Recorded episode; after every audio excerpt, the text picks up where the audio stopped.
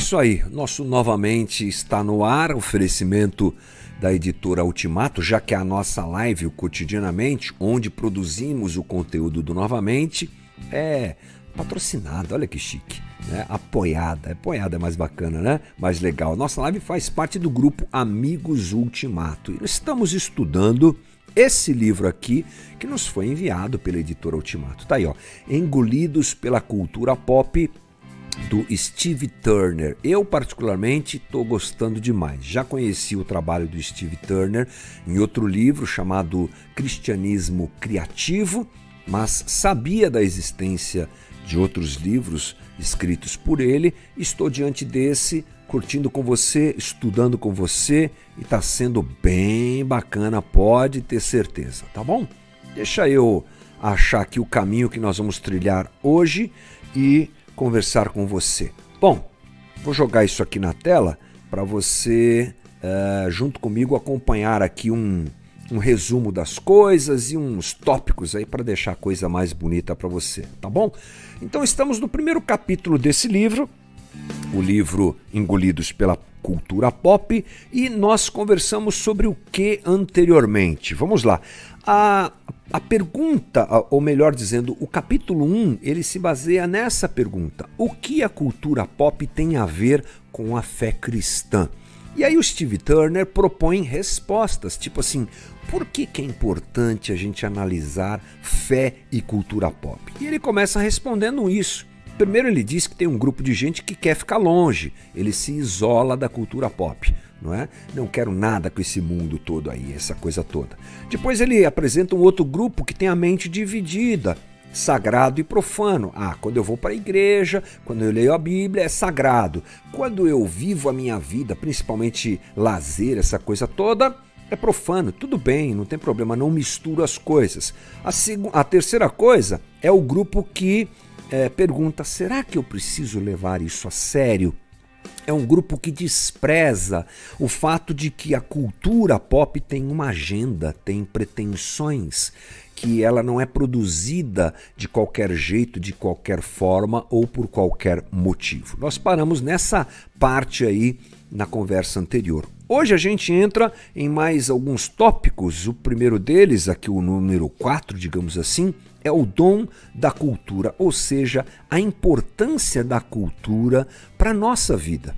Né? Qual é a importância da cultura para a nossa vida? Então, o quarto ponto para responder aquela pergunta, o que é que fé tem a ver com cultura pop, é que o seguinte, a cultura pop ela é uma grande dádiva de Deus para nós. A cultura é uma dádiva divina, sim.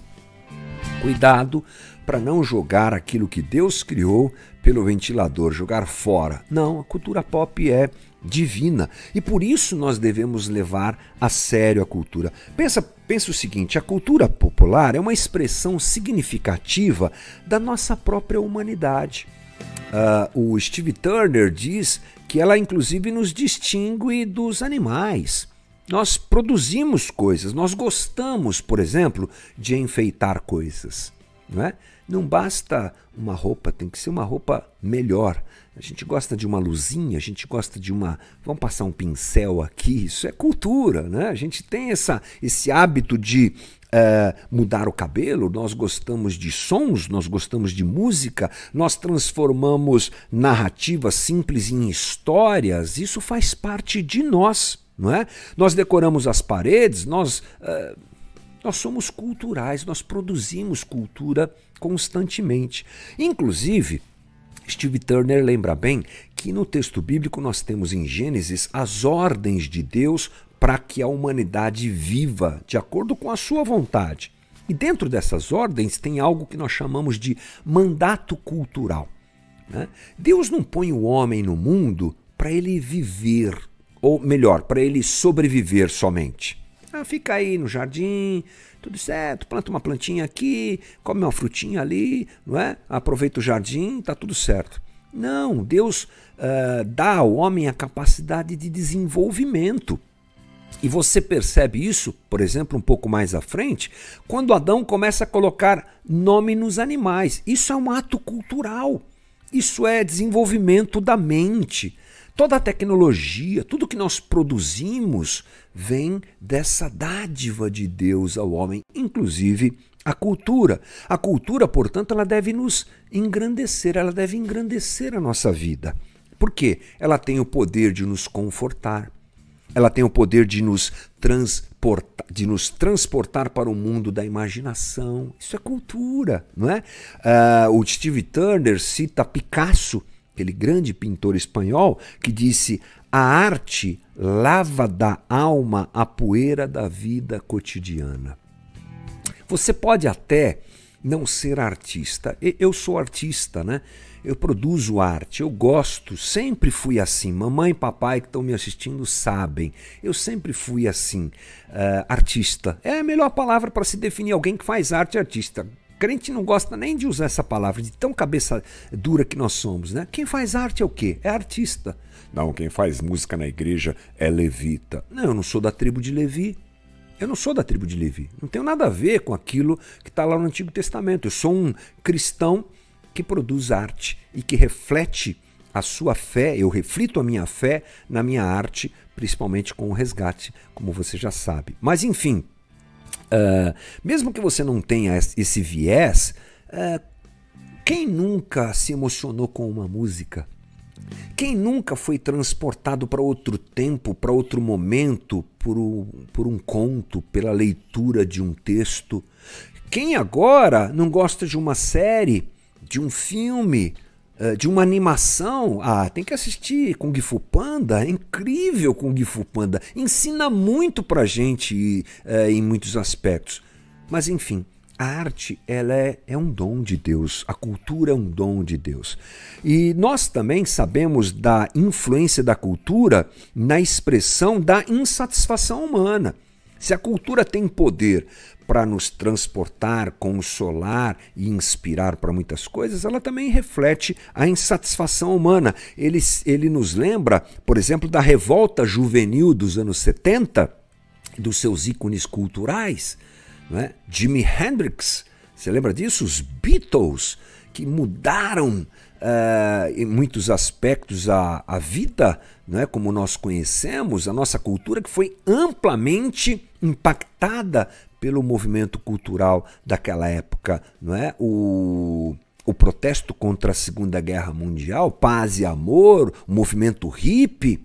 Tudo isso é cultura e a cultura é um dom de Deus para nós. Agora, um outro ponto que o Steve Turner apresenta é esse aqui: é que Jesus é o Senhor de toda a vida. Por isso é que nós precisamos pensar no link entre fé e cultura. Vamos tentar amplificar isso? É preciso lembrar que Jesus é o Senhor de toda a vida, acabei de dizer isso, né? Inclusive da nossa. E o discipulado cristão, o que é, gente? É o ato de nós permitirmos que Jesus ganhe cada vez mais espaço em nós, em todos os aspectos da nossa vida, não é? Um discípulo de Jesus ele vai entregando áreas da sua vida. Né? Aliás, a gente gosta muito de compartimentalizar a vida, é, sendo que a vida é uma só e a gente vive tudo junto agora né? corpo, alma, tudo isso está misturado, isso nos compõe. E nós, como discípulos de Cristo, vamos entregando, lutando contra a nossa natureza humana, entregando nossa vida a Jesus. É, não há uma área de nossa vida sobre a qual Jesus não tenha algo a dizer, porque Ele é Senhor absoluto de tudo. Jesus tem algo a dizer sobre o teu casamento, sobre a tua vida profissional, sobre o teu lazer, sobre toda e qualquer conduta e toda e qualquer área da nossa vida. Por que não? Ele não ter, por que ele não teria algo a dizer sobre o que nós consumimos ou o que nós produzimos quando o assunto é cultura pop? Não há uma área de nós sobre a qual Jesus não tenha nada a dizer e que Jesus não sabe nada de cultura pop, é o que nós dizemos, é uma grande bobagem. Ah, Jesus está velho, Jesus está no céu. Ele é aquele senhor de barba branca sentado no trono e eu estou aqui assistindo, é, é, lendo os HQs aqui, eu estou curtindo K-pop lá da Coreia, lá, eu estou aqui né, como se Jesus não soubesse de nada, o que é um grande erro, um grande equívoco. Parte da aventura do discipulado é tentar descobrir o que Jesus pensa sobre tudo. Gostei disso. O que é que Jesus pensa sobre tudo? Se eu sou discípulo de Jesus, eu preciso ou deveria eu desejar saber o que é que Jesus pensa sobre tudo. Vamos pensar aqui juntos, né? O que é que Jesus pensa sobre os Beatles? O que é que Jesus pensa sobre a MPB, a música popular brasileira? O que é que Jesus pensa sobre as séries dos canais de streaming que a gente assiste sempre? O que é que a gente, é, o que é que Jesus pensa sobre Star Wars? Né? Esses ícones de séries, de, essa coisa toda da, de Hollywood. É, Game of Thrones. O que é que Jesus pensa sobre Game of Thrones?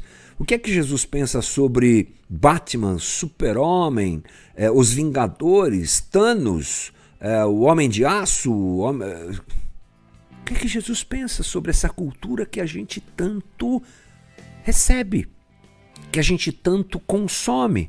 O que é que Jesus pensa sobre pintura, sobre cultura, sobre, aliás, sobre é, escultura, sobre produ produção cultural?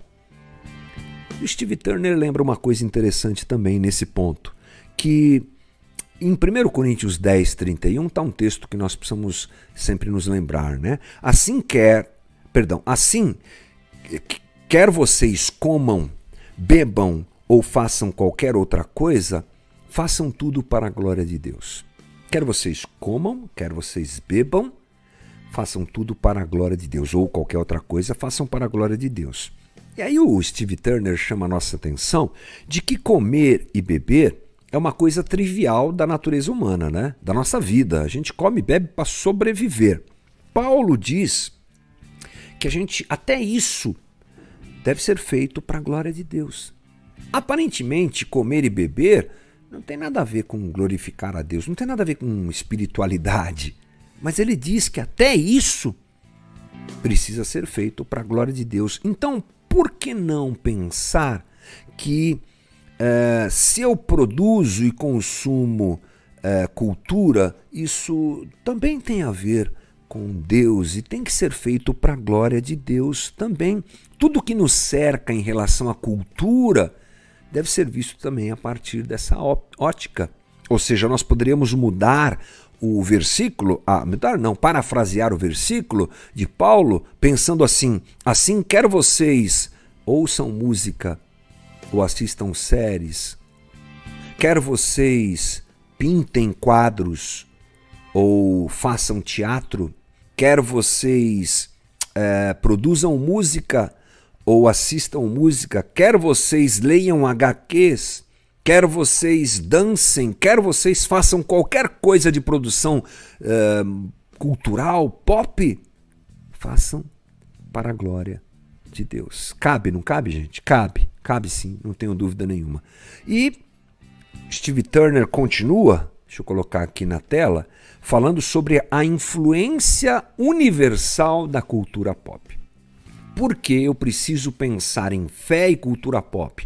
Porque a cultura pop tem uma influência universal absurda. É isso mesmo. A cultura pop faz parte da nossa vida e isso é inegável. A gente assiste a internet, aliás, a gente acessa a internet, a gente assiste séries, a gente compra, a gente vende, né? tudo dentro desse mesmo sistema de internet, essa coisa toda. Nós temos as redes sociais, nós nos relacionamos nas redes sociais e elas estão cheias de produção cultural. Tá aí o TikTok que deu é, visualizações às coisas mais cotidianas, tanto as coisas legais como as mais ridículas, tanto as legais e edificantes como as mais é, desprezíveis não é? TikTok tá lá. O cara faz uma dancinha aonde? Qualquer lugar do mundo ele pode aparecer para milhões de pessoas.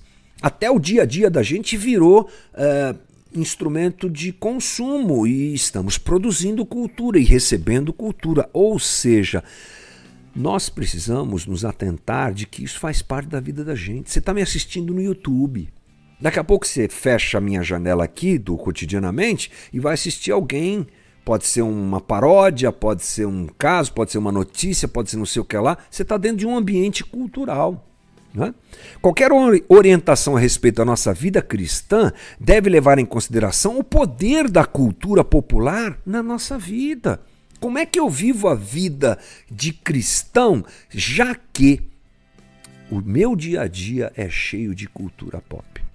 Se a Bíblia tem instruções sobre dinheiro, sobre casamento, sobre família, sobre relacionamento, sobre trabalho, sobre tantas e tantas coisas, até aquelas que nós chamamos de uh, religiosas, como espiritual, como oração, perdão, e adoração, ela tem alguma coisa para dizer sobre cultura. Ela tem alguma coisa para falar sobre esse mundo em que a gente está vivendo. Bem, o Steve Turner diz assim que a evolução econômica da nossa sociedade trouxe como resultado uh, mais tempo para o lazer e para o consumo da cultura pop. Estamos falando da influência da cultura pop na vida da gente. Não é? E aí ele traz um dado que já está atrasado isso aqui, mas dá para a gente ter uma ideia da coisa. Que em 2010 os britânicos gastavam nove vezes mais tempo com diversão e cultura do que em 1970. Nós estamos falando de uma pesquisa que foi feita há 12 anos atrás, 1910. Né? E é verdade, hoje nós temos uh, a, a cultura pop tá na nossa vida muito mais do que algumas décadas atrás. Eu tenho essa experiência e muitos que estão me assistindo agora também. Né? O que é que eu tinha para me divertir quando era garoto? Quando eu fui lendo essas coisas, me lembrei. Eu tinha uma vitrolinha que não era minha, era da minha mãe. Eu, assisti, eu escutava o disquinho azul, assim, um compacto azul da galinha, não sei o que lá. Eu lembro que era galinha, não sei das quantas. Aquilo era incrível. Né? Eu tinha alguns gibis, não muitos, mas alguns poucos. Né? Família simples, não tinha dinheiro para gastar com essas coisas. Assistia Pica-Pau, né? assistia Longa, assistia Família do Arremi, assistia os Monkens, não sabe nada do que eu estou falando? Depois você vai no YouTube e procura isso aí tudo, tá? É, assistia Lessie, é, é o que tinha. Né? Era a, a possibilidade de receber cultura pop era muito, muito pouca né? na minha infância. Depois a gente chega na adolescência e aí eu comecei a gostar de música tal. Tinha uma revista chamada Rock Brigade, que em 1985 eu comecei a consumir, é, e uma outra, uma outra. Tinha, os canais e as possibilidades eram muito pequenas. Hoje, é só você olhar para os nossos adolescentes, não é? ou as crianças com pouquíssima idade já com o celular na mão, com o tablet na mão, consumindo o quê? Cultura pop. Gente, isso faz parte da vida da gente. Vamos parar de, de dizer que não. Isso tem uma grande influência no nosso jeito de pensar, no nosso jeito de nos comportar, na forma como nós avaliamos o mundo. Vou ler aqui umas informações aqui para a gente ir para o finalmente. A revista Rolling Stones, Rolling Stone é, entrevistou seus leitores em 2010, é uma pesquisa antiga, mas olha só, eles gastavam 11 horas e meia por semana ouvindo música 11 horas e meia por semana, 7,9 horas vendo TV, 4,4 horas em redes sociais e 3 horas lendo, relendo revistas e 2,8 horas, horas jogando videogame. Naquela época, 2010, isso significava um dia por semana inteiro consumindo cultura pop. Você quer saber? Isso aqui aumentou. Não diz, isso aumentou. Nós precisamos pensar em fé e cultura popular, porque isso chegou à beira de ocupar muito do nosso tempo, talvez quase todo o nosso tempo, principalmente mais, os mais jovens. Não é verdade? Você que tem filhos aí sabe o que eu estou falando. É celular o tempo todo, é YouTube o tempo todo, é Instagram o tempo todo, é videogame o tempo todo. A influência universal da cultura pop está diante da gente. Ela chega até a gente, ela nos influencia. E a gente, opa, apertei o botão errado. E a gente desprezando isso, a gente está fazendo um grande mal para nós mesmos. Fé e cultura. Fé e Cultura Pop tem um link? Estamos caminhando para descobrir tudo isso. Então, é, encerro aqui o novamente de hoje e lembra você que é importante né, você, se possível, pegar os outros, as outras informações que tivemos na live anterior, que foi a abertura desse, dessa conversa, para a gente junto ir construindo essa base para é, na leitura do livro. É isso aí, esse foi o nosso novamente de hoje. Bora lá!